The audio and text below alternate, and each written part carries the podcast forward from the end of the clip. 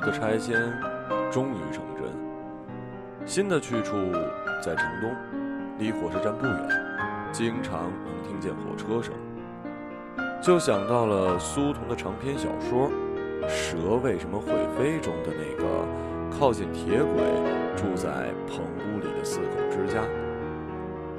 逼仄的居住环境，或的小说里的男主角不得不趁着火车开过、汽笛长鸣的瞬间，迅速地完成一项隐秘的欲望游戏。往返城西城东，旧居逐渐搬空。母亲总是竭尽全力的想要带走一切，直到只剩下带不走的天花板和地板。铝合金的窗，墙与墙，房间与房间，一包包、一箱箱行李堆砌在上是毛坯房的新家。母亲的神情消极，仿佛亲手毁了辛苦经营多年的家。至于眼下这个灰扑扑的家，她需要时间去适应。拆迁安置房还在建造中。城东的此处只是临时的过渡，因此大家布置新家的兴致都不高。买来廉价的绿色地毯，草草盖住了水泥地。橱柜、餐桌不加设计的随意摆放，房间里的书架空无一书。母亲盼着早日结束这样的临时寄居。箱子里的书不要动了。省得到时候搬走又得重新打包。简单的收拾布置完，才意识到新家没有门儿一个个水泥门洞互无遮挡，新家好像是一个开放式的大单间儿。夜里，我远远听到火车长啸，同时听见主卧里母亲咳嗽了一声。旋即翻了个身儿。再咳嗽，终究还不适应，加上原来小区中相熟的同事四散各处，母亲间歇地陷入了一种相告无门的隐痛。何况家里真的没有门，一家人勉为其难地度过了一段毕露无遗的日子，彼此都小心翼翼。最麻烦的是洗衣液。原本我的房间和父母的主卧各有一个卫生间，无奈我这边的卫生间充当了储物室，堆满了搬过来的各种行李，我不得不上主卧那边的卫生间。半夜抽水马桶的冲水声惊醒母亲，醒来之后，除了要面对我弄出的一连串动静，还得忍受熟睡过去父亲的鼾声，常常就这样。半睡半醒的，直到天明。周末，我和父亲开车回到原来的小区，人去楼空不过半月，化粪池好像坏掉了，污水横流，加之前一天刚下过暴雨，简直无处下脚。小心揭掉门口的粉红色封条，大床橱柜搬走后留在地上的沉积灰尘。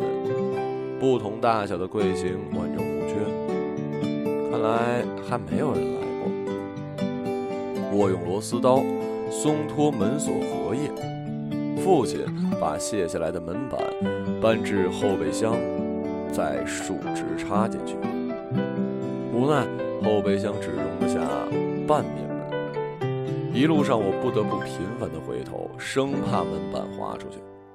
后车盖不时的上下一颠，我就提醒道：“开慢点儿，再慢点儿，前面小心减速带。”因此，我们不断被两旁的摩托车、电瓶车超车，似龟速般的开回了城东。约好的装修师傅第二天才来，门板只能先搁在楼道里。隔天中午，装修师傅带着电钻、电报。钢丝锯、锉刀、锤子、榔头来了。亏了是父亲同事介绍的，母亲算是放了心，不必再买料、做工方面事事盯着。这期间，大至木门框调整间距，落下来不少爆花。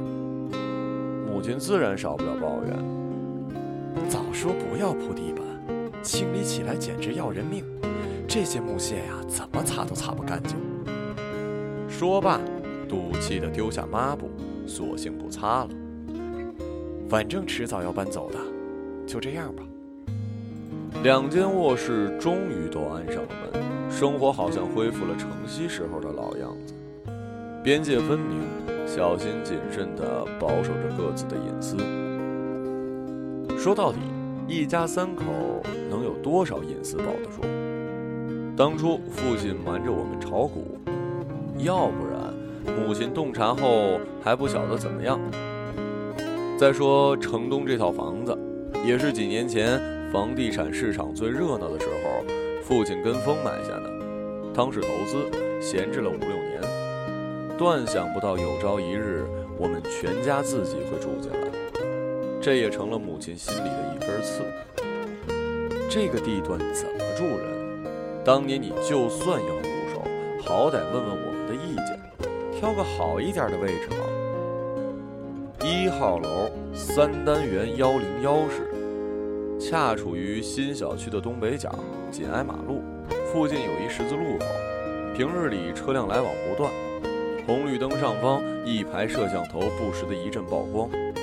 夜里隔着窗帘看，好像是闪电。拉开窗帘，炎热的黑夜没有一丝云，天气依旧炎热。两间卧室的门安上以前，压根儿就没办法开空调，又不好开窗睡，汽车喇叭一天吵到晚，跟睡大马路有什么区别？怕热的母亲更有理由寄希望于尚在建造中的安置房了。安置房建设的进度缓慢，一拖再拖，母亲生活在别处的希望终于被拖垮。不再像刚搬来那会儿，对一切都无所谓，开始适应新生活。马路上一天到晚的市声，仿佛是一个茧，将我们包裹其中。母亲终于不再夜夜惊醒。事实上，原来的小区位置相对较偏，背倚着一座小山儿，入夜极静，也因此极易放大任何一点风吹草动。父亲这样安抚母亲说：“以前是静极而喧，如今呢，是真正的闹中取静了。之前为了拆迁安置一事，母亲伤过一阵子脑筋。城东那边靠近马路，不仅吵死，阳台一天不到就积满灰，怎么晒衣服啊？何况……”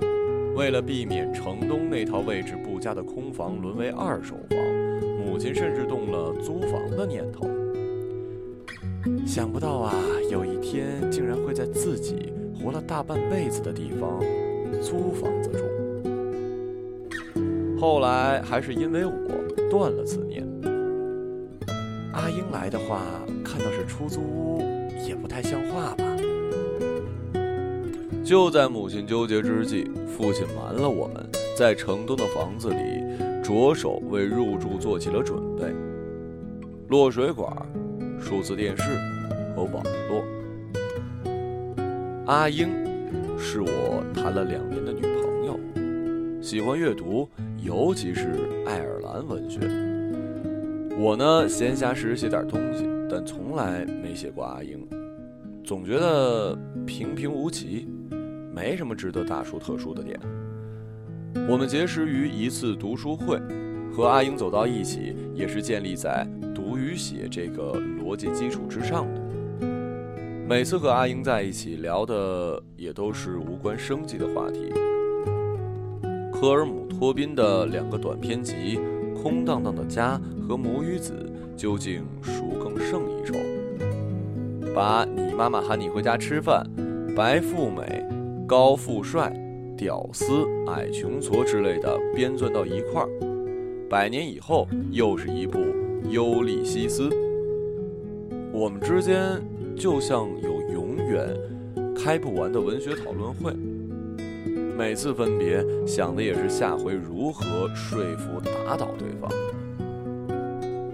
下楼倒垃圾的时候，碰见小吴。小吴是上海人，暑假寄居在外婆家。小吴外婆就住在我们家楼上。那天正忙着给两个房间安门，为了方便进出，防盗门就一直敞着。冷不丁看见一个陌生人立在玄关处，满脸的好奇。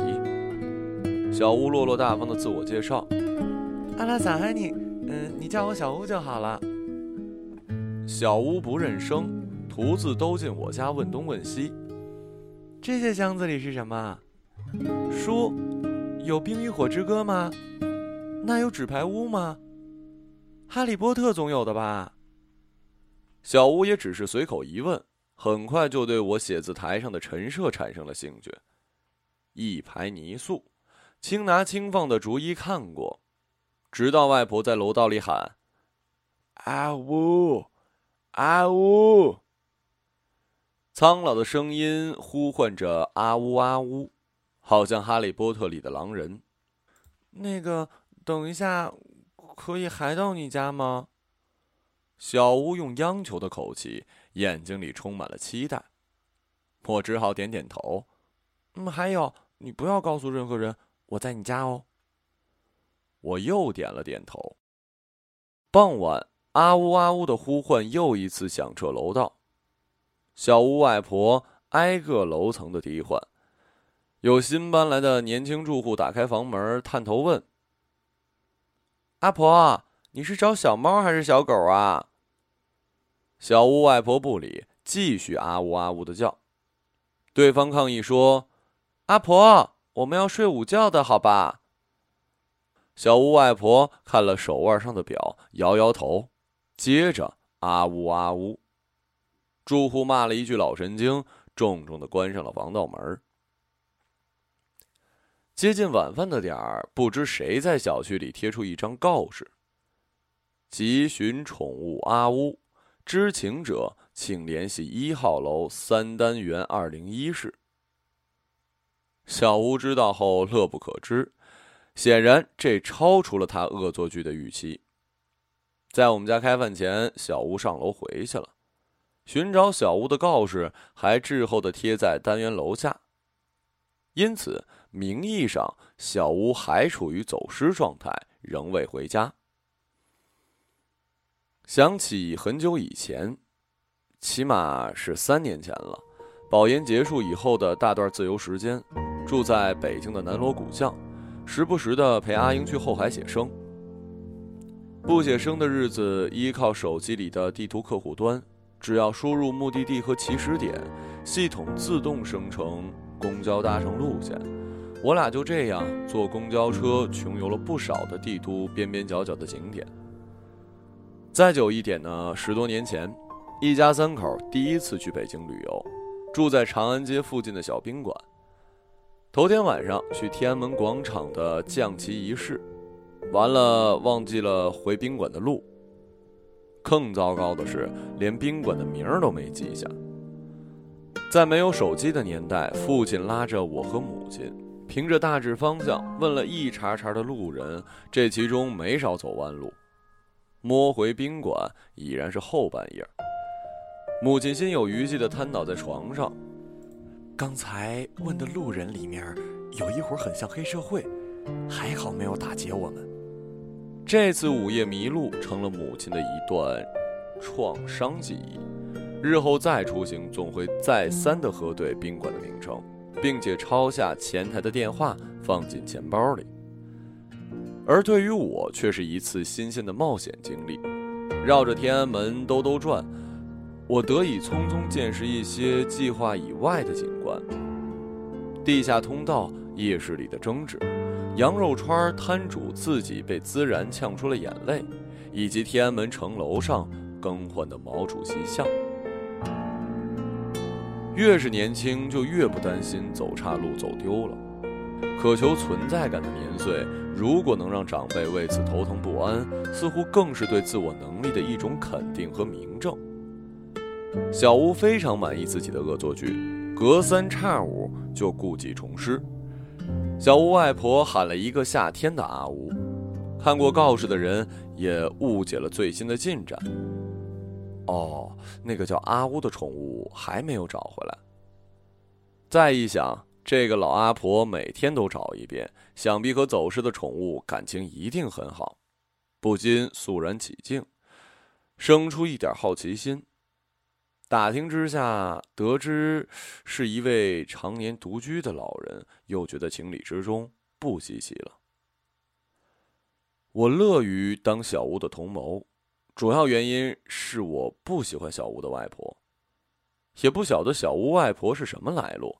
每天一早就见她翻小区里的垃圾桶，翻到纸板、铁线之类就带回家，系在阳台上。要命的是，老人每天都给这些废纸板浇一遍水，据说这样可以夯实纸板，称斤两的时候多卖几个钱。不过这可苦了左邻右舍了，太阳一晒，浇过水的纸板散发出恶心的气味，类似于梅雨天久未清洗的狗身上受潮闷出的腥臭。小吴直言不讳：“我不喜欢外婆。”我问他为什么，外婆不让我和这里的其他人讲话。难怪外婆不知道你在我这儿。你觉得我外婆讨厌吗？刚搬来不久，不清楚呢。其实搬来也快小半年了，平日里进进出出、上下楼遇见住户们也是低头擦肩而过。总而言之，像适应火车的鸣叫一样。我们也逐渐适应了单元楼里约定俗成的冷漠。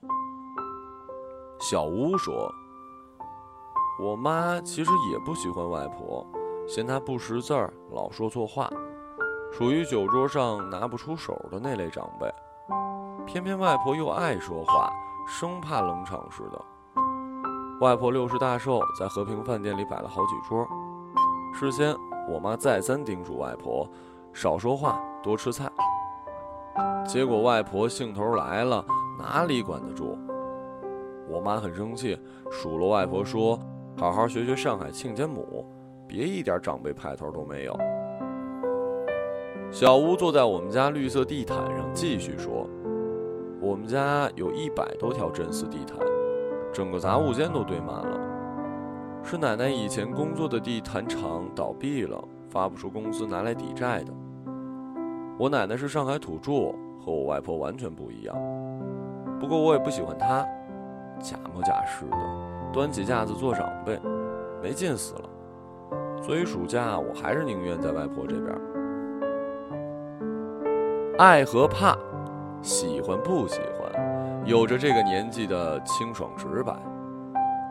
阿英第一次来我家就犯了一严重的错误，获悉我刚搬了新家，阿英送了一面钟作为见面礼。敏感的母亲觉得这不是一好兆头，嘴上不说，脸上并不好看。来来来，呃，多吃点哎，再多吃点多吃点洗衣间连我都察觉到母亲热络的过头了，反而显得虚假。阿英像是被人强行灌酒似的，顺从的吃了一碗又一碗，期间不小心放了一屁，无疑使尴尬的场面雪上加霜了。幸好，小吴不请自来。咦，这位姐姐是？阿英这才又一番自我介绍，语速得当。我想多少弥补了阿英和我父母见面时由于紧张而口吃的遗憾。晚饭恢复了他应有的家常面貌。母亲说：“怎么现在才来我们家？之前住在城西的时候。”就该来看看我们的呀！你看，现在家里一团糟。阿英只是点点头，还好，还好。小吴用完洗手间出来，说：“坐便器上有一只蜘蛛，那是我养的宠物，分我一只好不好？等它分娩了再分给你吧。”送阿英回家的路上，阿英不吐不快。我今天真是蠢透了，总想要好好表现，可好像都被我搞砸了。那面钟之前逛商场你也觉得不错，我就买回来了。不过你妈好像不怎么喜欢。我只好安慰她，还好还好。心里却冷笑，确实愚蠢之至。难怪有人给文清总结了五条彼得潘综合症：焦虑、孤独、自恋、性别角色冲突以及社交无能。阿英拍了一下大腿，向我展示了一截红肿斑斑的腿肚。都是你们家蚊子给叮的。哎，那小女孩是谁呀？居然当着大家的面说卫生间有蜘蛛，也太不给面子了。我看你妈脸色很难看。没事的，我妈最近牙疼，所以老苦着脸。那个邻居家的小屁孩说话就是这样直来直去的。送走了患得患失的阿英，小吴还在我家坐着，正和我母亲聊淮海路上的服装店。小吴许诺说：“阿姨来上海，我一定免费当导游。”哄得母亲乐陶陶。一定来，一定来。但我知道，母亲对于上海，呃，犹如叶公好龙，哄哄小屋罢了。毕业前，我选择回家还是留在上海的问题上，我们一直争执不下。母亲畏惧所有的大城市，从空气质量、交通成本到人口流动、治安环境，每一项都令她忧心忡忡。末了还来了一句：“我没钱给你在上海买房，房子你自己解决。”终是我妥协了。二十五岁，我还和父母住一块儿，不是能够轻松聊起的话题。母亲问小吴：“外地人不会讲上海话，会不会很吃亏呀？”不知道，我外婆是不会讲上海话，全家只有她一个人住在这里。母亲哦了一声，若有所思。不过我好羡慕外婆，可以一个人住一整套房，想什么时候看电视、吃饭、睡觉、做作业，全是自己说了算，就用不着离家出走啦。我试过周末一个人走到苏州河，逃掉家教，在河边坐了一下午，晚饭时间再回去。我只不过是做作业做烦了，可是包括家教老师。我爸妈在内，所有人都在教育我说：“你不该离家出走。”好吧，那就当是离家出走吧。朋友知道我还和父母同住之后，深表同情，清一色的反应是：“你可以离家出走了。”的确，我羡慕他们通宵跑吧，中午才起床的自由作息。可是另一方面，我对自己一个人生活缺乏信心。在学校住宿舍是有室友的，也舍不得衣来伸手、饭来张口的待遇，不想为精神生活之外的琐事耗费过多的精力。就这样，在家里住了一年又一年，除了带女生回家这一项，其他的不便倒也都能变通过去。阿英再次登门拜访，吸取教训，这次只带了家常的水果。父亲原本光着膀子在客厅里练习摄影，见阿英上门，慌忙溜进主卧，换上一件 T 恤。已经过了饭点儿，我和阿英坐在房间里说话。母亲把阿英带来的水果洗干净，送进来。阿英推说：“给阿姨吃，你是客人，你吃，你吃。”两人僵持着，没沥干的水从水果盘里漏下来。刚好滴在阿英平摊在膝盖上的裙摆，俩人同时停手相让，一盘葡萄滚落一地。母亲去阳台取拖把，我将葡萄一粒一粒捡回果盘阿英一个人坐在床上，气鼓鼓的，嘴里像是塞了一串葡萄。母亲收拾干净，拎着拖把退出房间，不一会儿又折返回来，意味深长的带上房门。你们聊。我和阿英无话可聊。床头柜上重新摆着洗干净的葡萄，亮晶晶的。你还热吗？我问阿英：“还好？要不要看电视？也行。”房间里总算有了一点响动。看完一期综艺节目，阿英就走了。这期节目还是小屋拜托我下的，小屋也是气鼓鼓的坐在我的电脑前。外婆没劲死了，说小孩不适合看这种爱来爱去的节目。拜托，我都十一岁了，马上就念初中嘞。愤愤不平的十一岁女生看完节目意犹未尽，缠着我问：“你会在哪里向阿姐求婚呢？”我哑口无言。接下来的日子，小屋自由出入我家，父母亲待她也是小妹妹一般。父亲不忌讳的在客厅里光着膀子拍盆景，也不知道换了多少角度，满身是汗。我和小屋下飞行棋，累了就仰躺在床上，不知道什么时候就一起睡着了。一天夜里，我们正在熟睡。忽然门铃大响，母亲第一个惊醒，推了推父亲，不醒就跑过来叫我：“听见了吗？哎，听见了吗？”我透过猫眼一看，居然是小屋。着火了，快叫叔叔阿姨下楼！着火！我迷迷糊糊重复了一句，大脑并未觉醒，直到闻到楼道里的烟味儿。跑下楼的时候，父亲还不忘了他的宝贝相机，一身背心短裤，胸前挂着一只硕大的单反，样子有些滑稽。楼外已经聚集了不少的住户，半夜三更的，衣着都正常不到哪儿去，一个个哈欠连天，又强打精神，紧盯失火点。就在我们家楼上，母亲拍着胸脯念起了阿弥陀佛，正是小屋外婆家。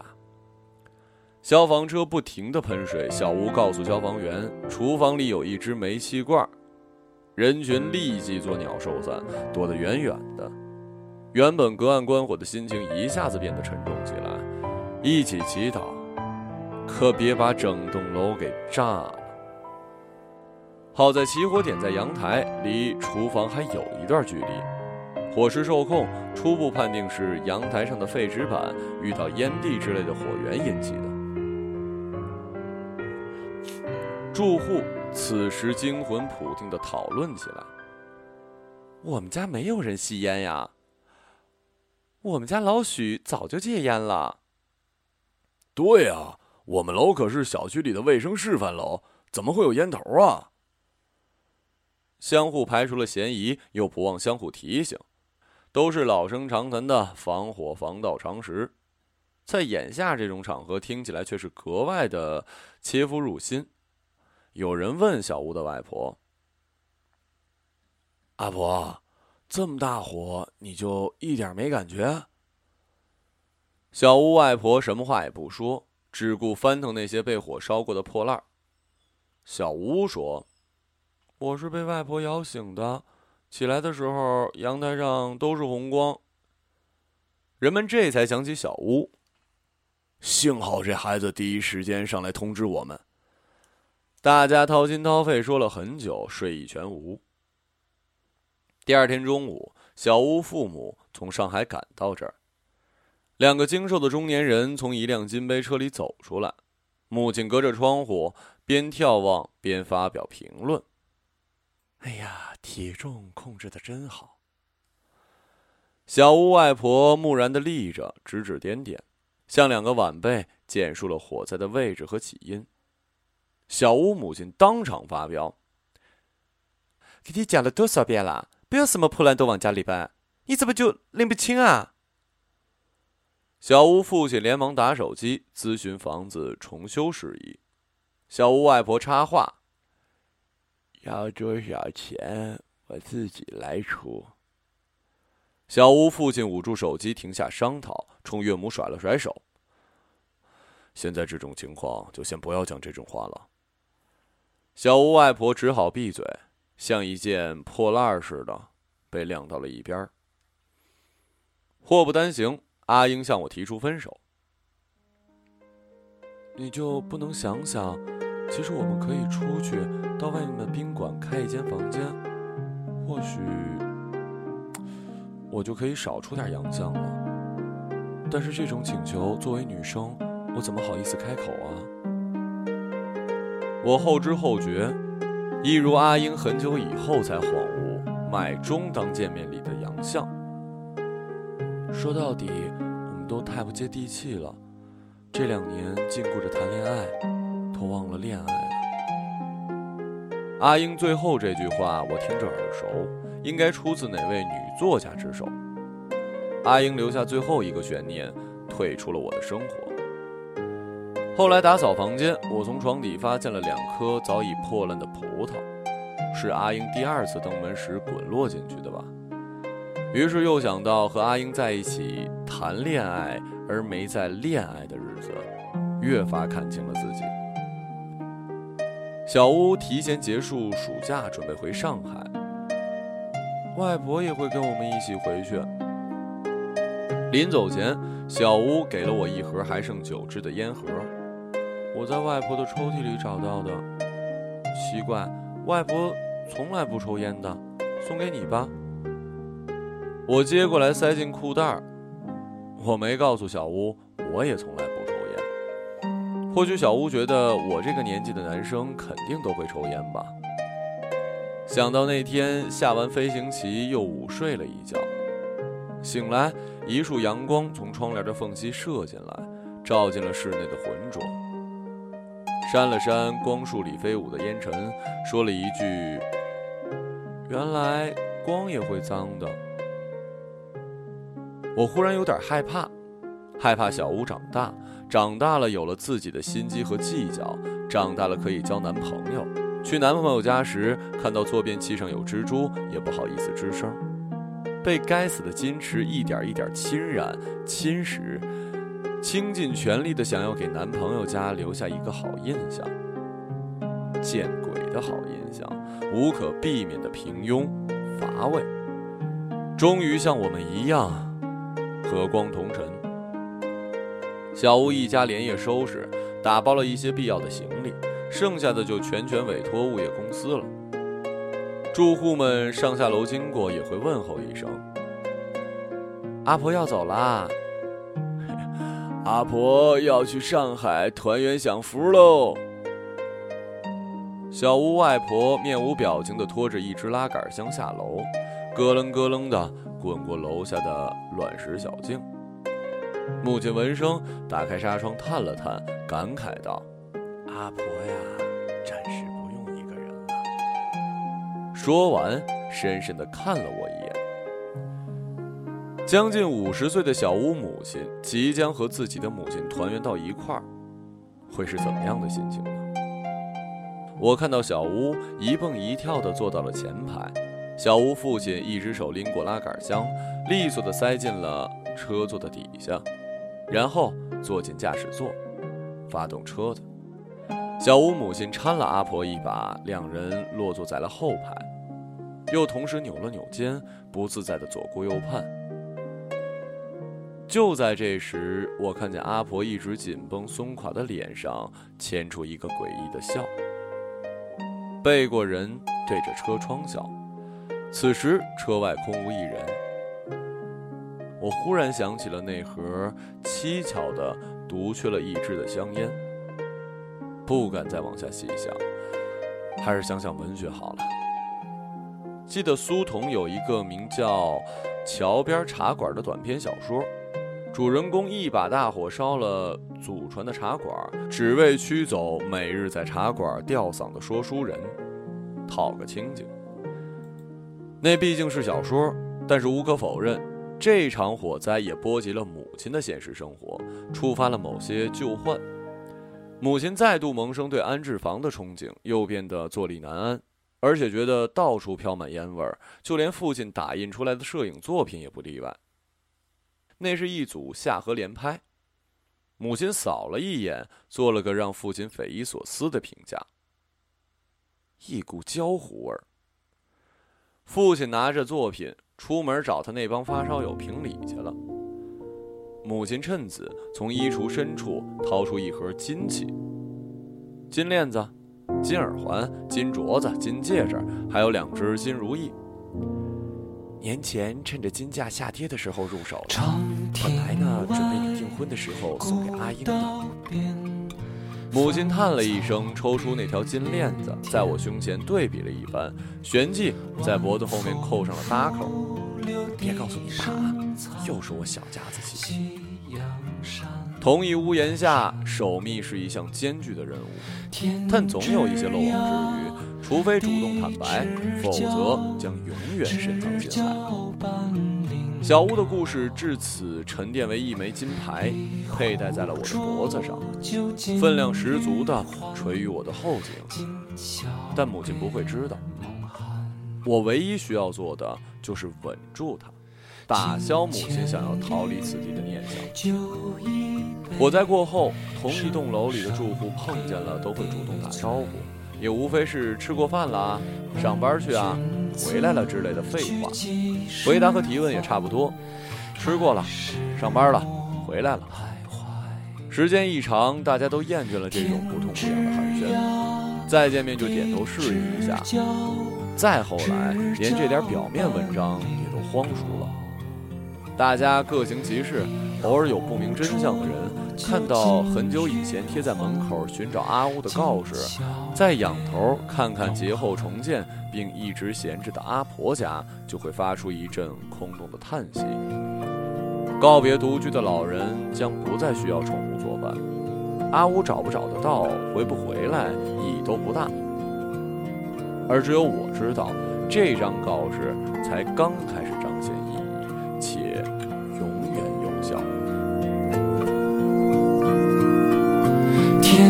枝桠，地枝角，枝角半零落。